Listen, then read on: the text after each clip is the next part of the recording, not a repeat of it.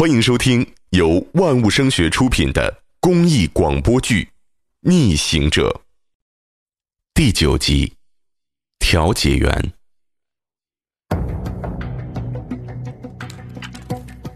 二零二零年二月四号，武汉封城第十三天，晚上十点，黄冈市浠水县县医院门口，一辆警车。缓缓停下，民警张龙淡定地走到混乱的人群中。哎，是谁报的警？警察同志，你可来了呀！你报的警吗？啊，不是不是，我是这家医院的院长啊，我姓周。哎哎，我报的，我报的。啊，你报的警啊？姓名、身份，为啥报警啊？啊，我叫任航，县殡仪馆的。我那个，警察同志，您可来了，您可来了！我我求求你，你帮帮我，让我看我爸一眼。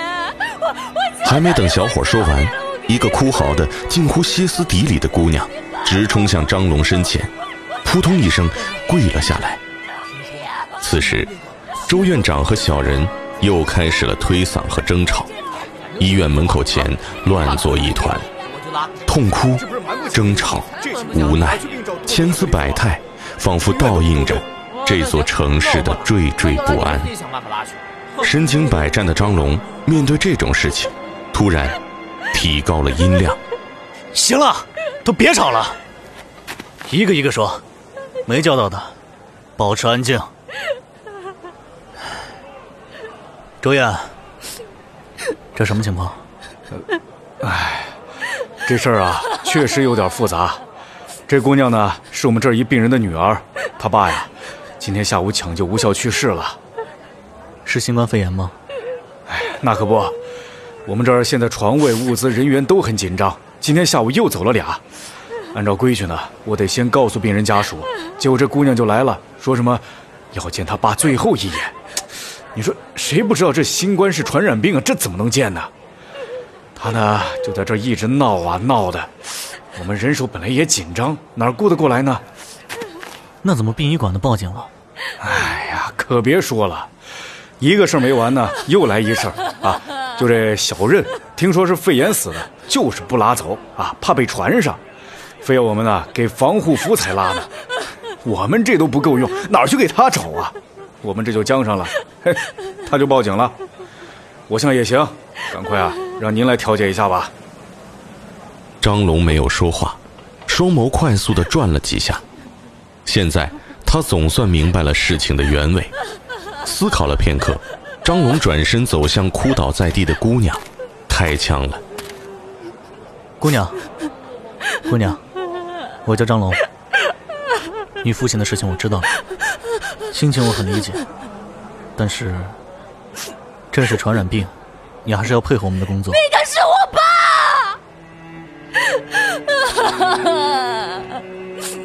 我知道那是你爸，我也有爸，在这的所有人都有爸。可是问题是，现在的事实，你父亲病了，他已经走了。我们活着的人，唯一能做的，就是庆幸自己还活着。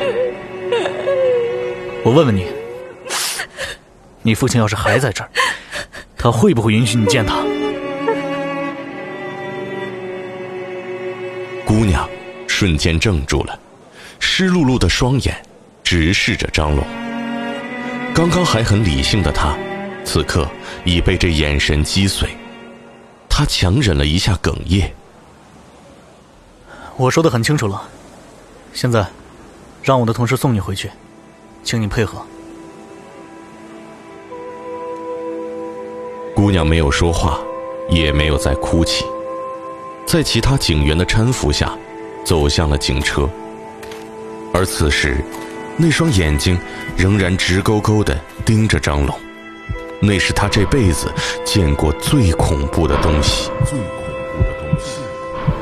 张警官，张警官，哎，张警官，张警官，啊，呃，我我那事儿。咋办啊？你也去，跟我同事走，回单位或者回家。啊，我我这我快，请你配合。小人也被警员带走了。周院长看着这一切，没有开枪，脸上浮现出复杂的表情。周院长，您赶快帮我安排一下，把遗体放在我警车后排。完了，您赶紧去抢救病人。他已经猜到了张龙的办法。我送到殡仪馆去。这，这不好吧？请你配合。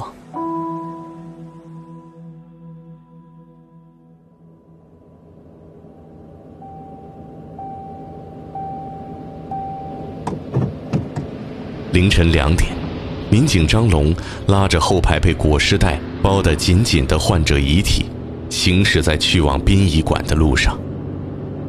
突然，哀伤的脸上露出一抹浅浅的微笑。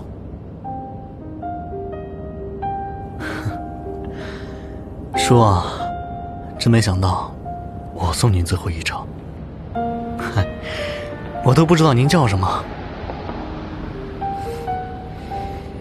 说，刚刚对您女儿那个态度，希望您理解。殡仪馆的工作人员绝对没有对您不敬，叔您别多想。您还有个好女儿，够了。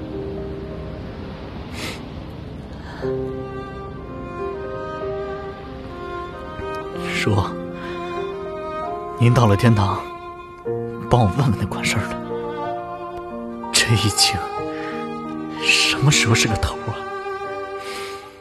也帮我问问他，能不能有点怜悯心，放过那些善良的人，惩罚那些没德行的人？您说，最近一段时间，还有那么多不知好歹的人在这传谣言、发国难财，怎么上天就不能把他们带走？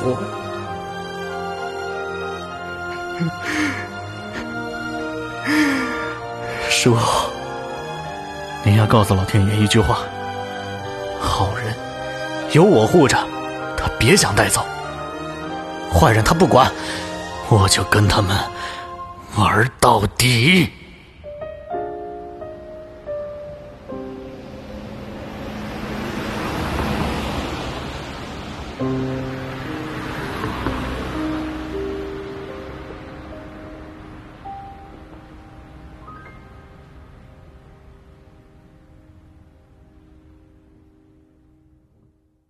凌晨四点，张龙完成了与殡仪馆的交接工作。此时，电话又响了。喂，张龙啊，睡醒了没？你现在赶紧来一趟进城口，有一个货车司机情况很特殊，你赶快过来啊！